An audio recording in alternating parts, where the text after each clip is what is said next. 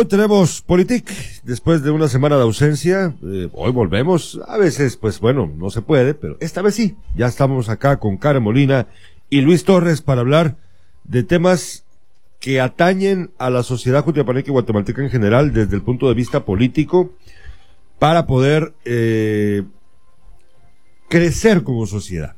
Hoy el tema es acerca de la educación sexual, de las implicaciones que tiene el no tener conocimiento de ella o que el Estado y los, y los pequeños gobiernos municipales no estén al tanto de cómo manejar el tema, de cómo poder llevar esta necesidad de educar a la población y que hayan políticas públicas en el ámbito de la salud reproductiva efectivas para eh, contrarrestar estos males que estamos padeciendo. Males en el sentido de que, por ejemplo, fíjese usted, el, el número, lo decíamos al principio del noticiero, para aclarar, el, eh, para, para avanzar un poco en el tema, lo dijimos al principio en los titulares, el número de mujeres jóvenes, niñas, entre 10 y ya postadolescente o por lo menos adultas en teoría, porque pues bueno, a los 18 ya son adultos en el papel, pero psicológicamente pues no sabemos si la si hay madurez o no en la en las personas que tengan 19 años, hombres o mujeres no importa, pero entre 10 a 19 años en, entre enero a octubre del año 2019 este año se reportan 1598 eh, niñas y adolescentes que han tenido, se han vuelto madres. Es una cantidad increíble, la verdad, para el departamento de Jutiapa. El registro de nacimientos de madres que han, de, madres que han parido entre los 10 y los 19 años en Jutiapa asciende entonces a 1598 personas. Hay eh, un compromiso del Estado de Guatemala. Desde hace 25 años eh, leíamos, eh, perdón, lo informábamos en la publicación que hicimos con respecto a este tema. Eh, Guatemala se comprometió en este tema hace 25 años a través de la reunión, una, conferencia internacional sobre población y desarrollo celebrada en 1994 en el Cairo de Egipto, que eh, se trataba acerca del acceso a la salud sexual y reproductiva, la, reducción de la mortalidad materna, la violencia contra las mujeres y el empoderamiento de ellas para alcanzar el desarrollo sostenible. ¿Cuánto hemos avanzado en esto? Pues yo creo que hemos avanzado muy poco, pero bueno, algo, algo ha, ha pasado de, de esa fecha hasta ahora y han habido muchas personas que se han involucrado para luchar para lograr este propósito. Buenos días Karen, buenos días Luis. Hemos logrado avanzar hasta qué porcentaje, según vos, por ejemplo, Karen, en este tema. Buenos días Luis y Gerardo y buenos días a toda la audiencia. Contenta de estar nuevamente por acá. Bueno, en este tema eh, pues es importante revisar, digamos, esos compromisos que, que ha asumido el Estado de Guatemala a lo largo del tiempo en materia de población y desarrollo y particularmente en el tema del acceso, como mencionabas, a la salud sexual y reproductiva y a educación en sexualidad. La conferencia a la que haces referencia efectivamente ocurre en el 94, 1994, en el Cairo, Egipto, donde participan eh, varios estados, ¿verdad? 179 estados que asumen un compromiso de avanzar en agenda de población y desarrollo que no abarca únicamente estos temas, también se habla de crecimiento económico, migración, eh, la reducción de la pobreza, entre otros, pero es la primera vez que se plantea el tema de los derechos reproductivos, digamos, como una necesidad para atender eh, esas problemáticas que sobre todo afectan a las mujeres, digamos, en cuanto al ejercicio de su sexualidad y a los embarazos no planificados ¿verdad? A la mortalidad materna eh, y otras complicaciones que derivan de, de la mala atención o de la falta de acceso a servicios de salud integrales. A mi criterio, durante estos 25 años hemos avanzado, sí, porque existe legislación que no existía anteriormente. Por ejemplo, la Ley de Desarrollo Social, que es del 2002, sí habla sobre la necesidad para procurar el desarrollo social, el enfocarse en los temas de, del acceso a la salud sexual y reproductiva, del acceso a la educación en sexualidad. De hecho, habla de enfocarse en los adolescentes, que tengan una atención diferenciada, ¿verdad? Eh, no como los adultos porque tienen necesidades particulares eh, en cuanto al tema de la, de la información sobre su salud sexual para prevenir estos embarazos que se están dando cada vez más en menores edades, ¿verdad?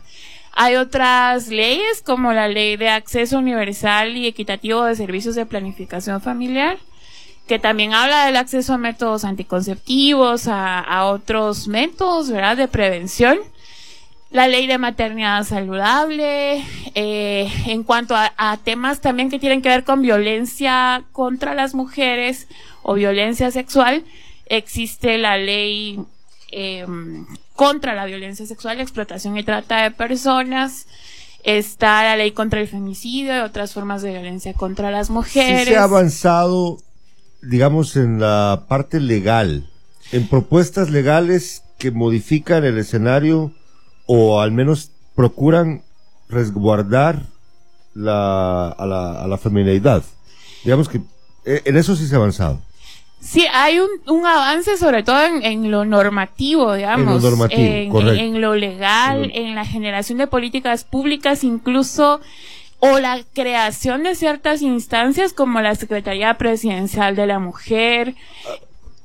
Lo sé, perdón por interrumpir, pero es que aquí hay un detalle, Karen y Luis, que a mí me, me llama mucho la atención porque hay una distorsión en la mente de muchos eh, ciudadanos. Creo que lamentablemente hombres y mujeres, o sea, ambos, pero obviamente más hombres, con respecto a todos estos avances, porque ellos eh, siempre están, tengo muchas amistades que se quejan de estas leyes, de estos avances que se han tenido, que cuestionan el hecho de que significa que ellos ya no tienen ciertos derechos, han perdido cierta potestad que han creído durante toda la vida que tienen, por ejemplo, gracias a la ley de femicidio. Eh, ellos sienten que han perdido poder. Entonces, a mí me llama, yo, yo quisiera que a través de este espacio pudiéramos explicar brevemente esto, porque sí siento yo que hay un desfase entre la, entre los logros de estas, de esta, de esta, en esta parte normativa que vos explicás y cómo lo interpretan los hombres. Ayer se celebró el Día del Hombre y toda la gente estaba diciendo un montón de cosas, se generó mucho ruido, y me parece a mí que este es el momento oportuno, dado que hemos planteado este tema para, para poder explicar que al final esto se trata también de, de, de, cambiar una realidad que hemos querido ignorar, que hemos sostenido en el tiempo durante milenios, en el que no le damos el lugar ni permitimos que las mujeres tengan lo que por naturaleza y por derecho merecen. es que Sí, creo que hay, hay avances, como te digo, en el ámbito legal, ¿verdad? Y, en lo institucional, pero nos falta eh, mucho trabajo que hacer en cuanto a la socialización o en el cambio de imaginarios sociales y culturales o, o de la cultura que ha imperado que no es de estos años ni tampoco solo exclusivo de Jutiapa, sino que a nivel nacional y mundial ¿verdad? Las mujeres siempre han estado relegadas a un segundo plano. Eh, siempre hay una división binaria entre el espacio privado y el espacio público. Generalmente la mujer es asignada al espacio privado, ¿verdad? Al cuidado de los hijos, al cuidado de la casa, del hogar. Pero en el ámbito público no ha sido necesariamente la mujer la que ha estado ocupando esos espacios hasta hace muy poco tiempo que algunas hemos salido a ese ámbito, digamos, pero son cambios culturales que deben ir dándose poco a poco. Lo importante es entender que no es una cuestión tampoco de, de lucha entre hombres y mujeres, sino también parte de un, un cuestionamiento que de hecho vi que alguien escribía en la publicación que hicimos sobre este programa, que tiene que ver con lo cultural, ¿verdad? Con una cultura también muy patriarcal que invisibiliza a las mujeres. Y mm, bueno, se celebró un día, el, día de ayer, que muchos pues no teníamos conocimiento sobre la existencia del mismo, porque sobre todo pues no, no se entiende muy bien cuál es el sentido de, de su existencia. Yo, yo, vi que, yo vi que había una intención en la celebración del Día del Hombre eh, que tenía que ver con hacer que el hombre tomase conciencia de, de un cambio de, de chip de que había que volverse una persona eh, que abrazase estos eh, los cambios del siglo XXI eh, con respecto a la integración o al o más bien a la reivindicación del lado opuesto de la vida del hombre. Es, es, es, una cosa bien complicada, la verdad. Pero me llamó la atención también que había gente que decía, eh, felicidades, eh, recordate que existe la vasectomía y hay que pagar la pensión alimenticia. es decir, hay una intención de decirle al hombre, y es válido, porque es que, eh, quiero terminar con esto porque no hemos escuchado a Luis hablar, eh, hay una cuestión que a mí me recuerda mucho la canción de John Lennon, aquella Woman is the Nigger of the World. La mujer es la negra del mundo. Es el negro del mundo. Es verdad. La mujer es, es lo último en, en la escala de, de, seres que se consideran en, en estas sociedades de valor. Es la última. Es verdad. Y me recuerda mucho también, y hay que asociarlo, lamentablemente se, se puede asociar con lo que ocurre en, actualmente en los países latinoamericanos en donde hay poblaciones indígenas. Porque eh, todas las reivindicaciones que los pueblos indígenas piden son menospreciadas Dicen, no, es que esto no, esto no, es que son indígenas, es que no vale, no es verdad, están manipulados. Siempre se van a encontrar excusas para negarle a la población marginada su derecho. Yo pienso que lo mismo pasa con las mujeres. Entonces, es importante quitarnos la, esta, este velo de los hombros, de, de, los ojos, perdón, porque seguimos queriendo ocultar la realidad sí como sociedad estamos siendo realmente de lo peor.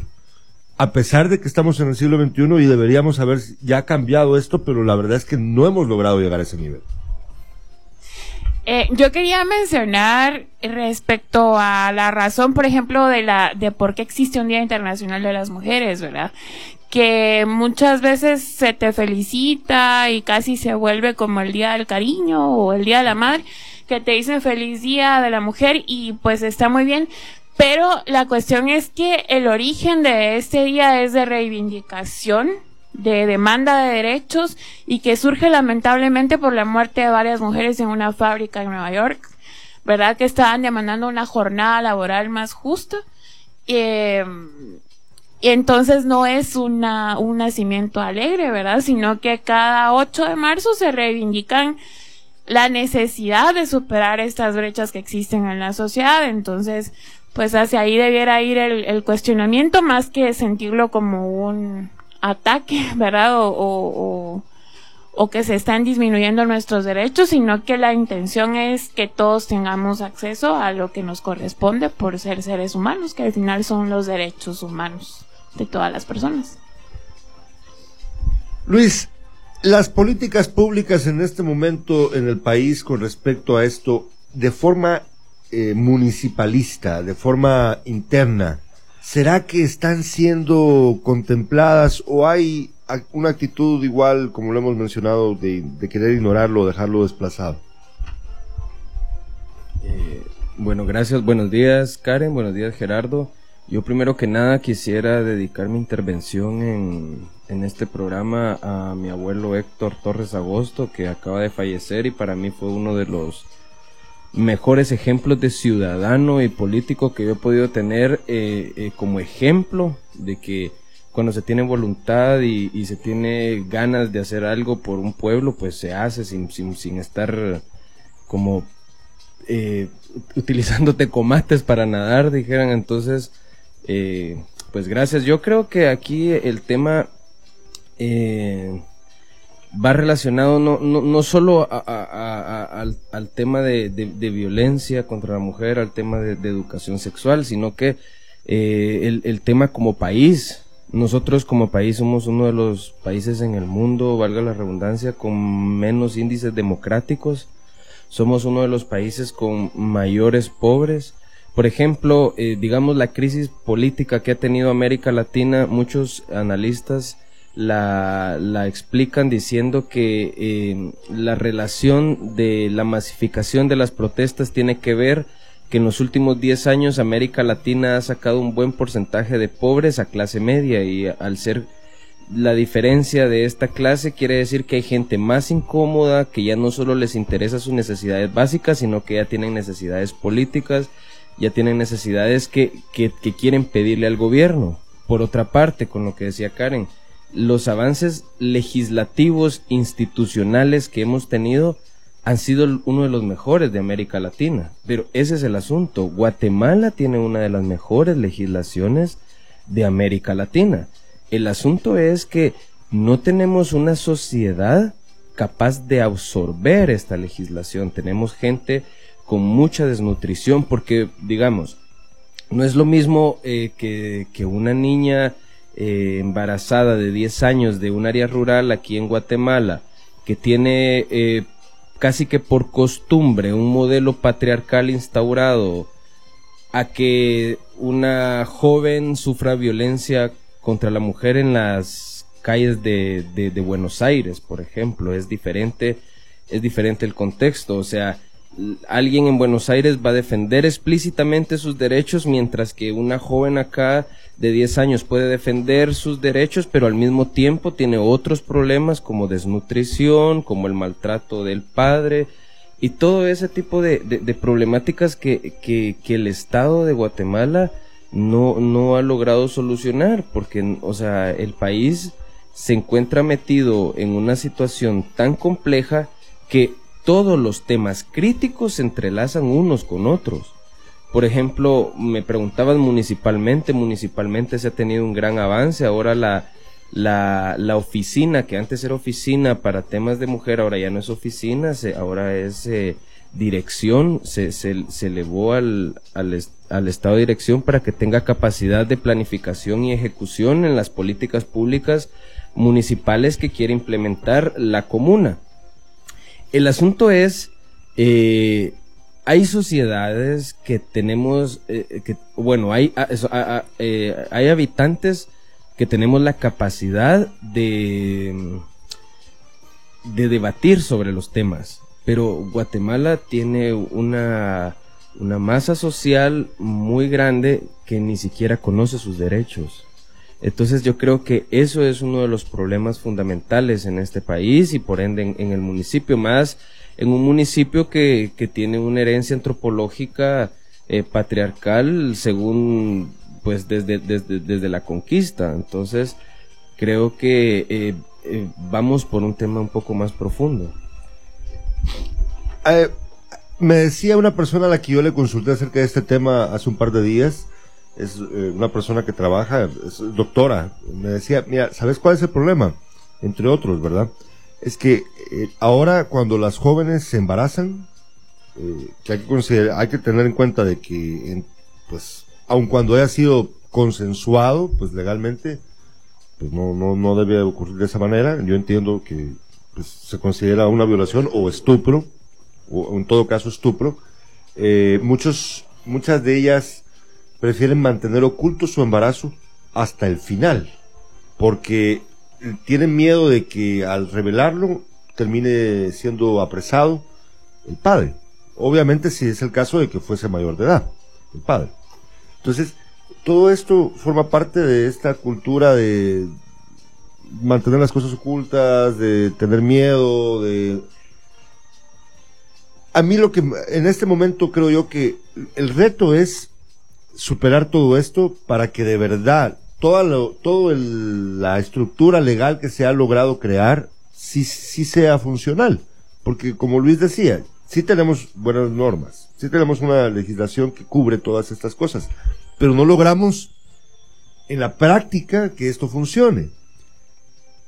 ¿Qué soluciones ven ustedes para que, eh, en el caso de Jutiapa, concretamente, Luis decía que hay ya una dirección, dijiste, ¿verdad? Ya no, ya no es una oficina, sino es, es una dirección que trabaja junto con la municipalidad. Pero ¿qué más podemos hacer? ¿Qué ven ustedes que, qué ejemplos pueden ustedes encontrar afuera que podríamos usar para ayudar a nuestra comunidad? Sí, bueno, creo que sí es súper importante enfocarse en el cambio cultural y social, ¿verdad? Porque muchas veces la legislación que se crea se queda en papel porque no pasamos a esa parte de la socialización y que de hecho el mismo Código Penal te dice que no puedes alegar ignorancia ante la ley cuando ni siquiera no sé cuánta, cuánto porcentaje de la población conocemos la legislación existente, ¿verdad? Entonces sí hace falta un esfuerzo por socializar esos marcos normativos. Yo creo que es muy importante el establecer puentes con sociedad civil. Porque, por ejemplo, todo este tema de, de las mujeres, ¿verdad? De, de, los derechos de las mujeres, de, de la lucha contra la violencia, de, de, la lucha por el acceso a, a, a ciertos derechos o, o, a obtener información sobre sexualidad y demás, ha sido el movimiento de mujeres, de sociedad civil. Y si el Estado como tal no tiene como la suficiente capacidad o información, también es importante tender esos puentes que puedan eh, generar coordinaciones interinstitucionales, incluyendo a sociedad civil, para fortalecer a las instituciones. Esto es, por ejemplo, lo que ha sucedido o que sucedió en determinado momento en gobiernos anteriores, porque en los últimos no tanto, con la Secretaría Presidencial de la Mujer. Ese es un espacio que fue un logro de sociedad civil, digamos, y que la, la secretaria presidencial de la mujer surge del movimiento de mujeres y que sí fue como una puerta también para poder aportar al Estado el fortalecimiento de las oficinas municipales de la mujer, que ahora es la Dirección Municipal de la Mujer, que debería estar en todos los municipios. Eh, Pero ha perdido protagonismo la CEPREM. Es verdad, ahorita me, me hiciste recordar la CEPREM en estos últimos gobiernos ha perdido el fuelle que llevaba. Sí, lamentablemente. porque no se respetó de alguna manera el mecanismo de selección de la representante, ¿verdad? Sino que fue designada. Ya luego hicieron al dedazo. A dedo, ¿verdad?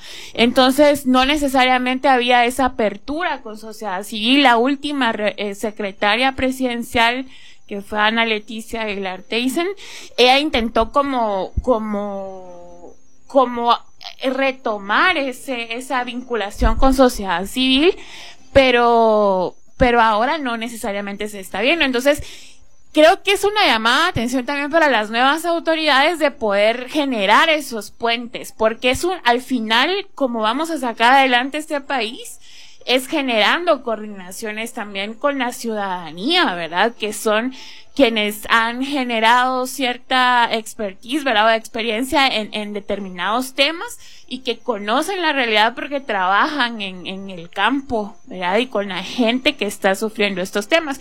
Entonces, para que eh, la legislación o las políticas también se correspondan con el gasto público. Porque, por ejemplo, me preocupa un montón que en la discusión del presupuesto para 2020 se haya recortado a carteras como el Ministerio de Salud o a los CAIMUS, que son los Centros de Atención Integral para Mujeres Sobrevivientes de Violencia.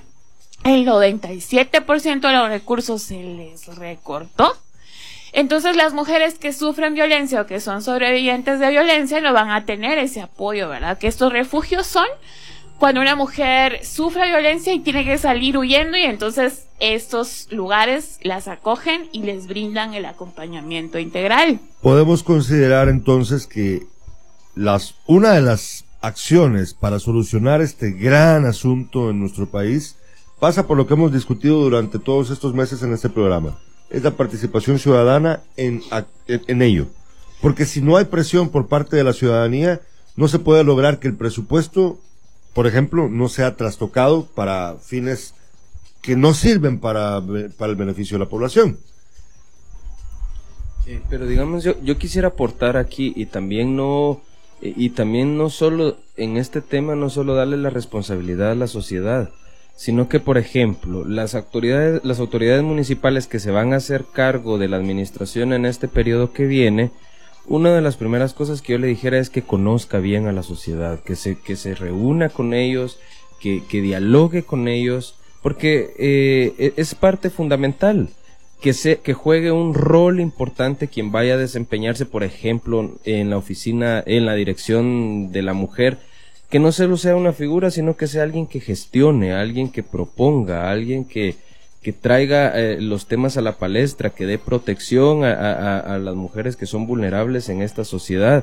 Porque, eh, por ejemplo, hay muchos, hay, muchos políticos eh, que por no tener experiencia en el cargo se cansan muy rápido de la sociedad y, el, discernimiento que obtienen es que la, gente no está contenta con nada, pero es que esa es, esa es la función del, del funcionario no, no, no cansarse de las demandas de la población, sino se, seguir resolviendo. Entonces, eh, eh, yo creo que ahorita la oportunidad que existe es que, eh, que, que, la municipalidad se vuelva protagonista en, en temas de, en temas de, de, la, de fortalecer la dirección de la mujer y, y no solo en eso, sino que hacer un gobierno integral para que la situación se vaya solucionando tal vez milimétricamente, porque no son suficientes cuatro años, pero sí sentar las bases para que, para que haya una evolución per se. Sí, yo, yo creo que es muy importante lo que decís, Luis, porque por ejemplo, eh, el poder revisar cuál es la función de cada uno de estos, de estas direcciones, ¿verdad? De, de planificación, de la dirección eh, municipal de la mujer, por ejemplo, revisar la legislación existente, las políticas públicas existentes. Hay una política nacional de desarrollo y promoción integral de la mujer hay un plan de equidad de oportunidades que no se vence hasta 2023 y que sería bueno que las nuevas autoridades revisen esa política y que la adecúen a, al ámbito municipal, ¿verdad? Para cumplir con esas metas. Porque ahí están varios indicadores que tienen que ver con el acceso a salud, a educación, a todos estos temas que hemos estado hablando para que las acciones sean bien orientadas. Les recuerdo que mañana vamos a tener la entrevista con Luis Gabriel Rosales, el alcalde electo. Vamos a aprovechar, voy a aprovechar yo mañana para tocar este tema con él en la entrevista. Creo que es oportuno y hay que ponerlo de un solo. Hay que dejar que, que, este tema se desarrolle frente a la gente. También voy a entrevistar al, al presidente electo el día viernes, a Alejandro Yamatei, viene a Jutiapa el viernes y lo vamos a entrevistar. La entrevista saldrá el lunes porque, la, porque será hasta las 3 de la tarde que podamos entrevistarlo. Y también voy a abordar ese tema con él, porque es, es el momento, ¿verdad? El, Karen, para terminar, tenemos el diccionario político con Karen Molina. Bueno, la palabra de hoy es sociedad civil. Eh, dentro de, de la ciencia política, se llama sociedad civil al conjunto de instituciones cívicas y asociaciones voluntarias que median entre los individuos y el Estado. Se trata de organizaciones que se configuran en torno a prácticas de interacción y debate relacionadas con la participación política ciudadana, la investigación, el trabajo y la fe, de tal forma que constituyen espacios de actuación claramente diferenciados respecto del Estado y del mercado. Los dejamos para que se despidan de la audiencia de Impacto Noticioso a Cara Molina Luis Torres de Politic. Eh, gracias por, por sintonizarnos y, espero que cada vez que toquemos un tema, eh, pues creemos esa, esa, esa necesidad de, de hacer participación, porque para eso estamos, para aclarar dudas, para, para tocar temas de interés de la sociedad jutiapaneca. Gracias siempre por escucharnos. Esperamos que podamos continuar en, estas conversaciones en las próximas semanas. Y no se olviden de buscarnos también en las redes sociales, nuestro podcast en Spotify y en departamento.gt.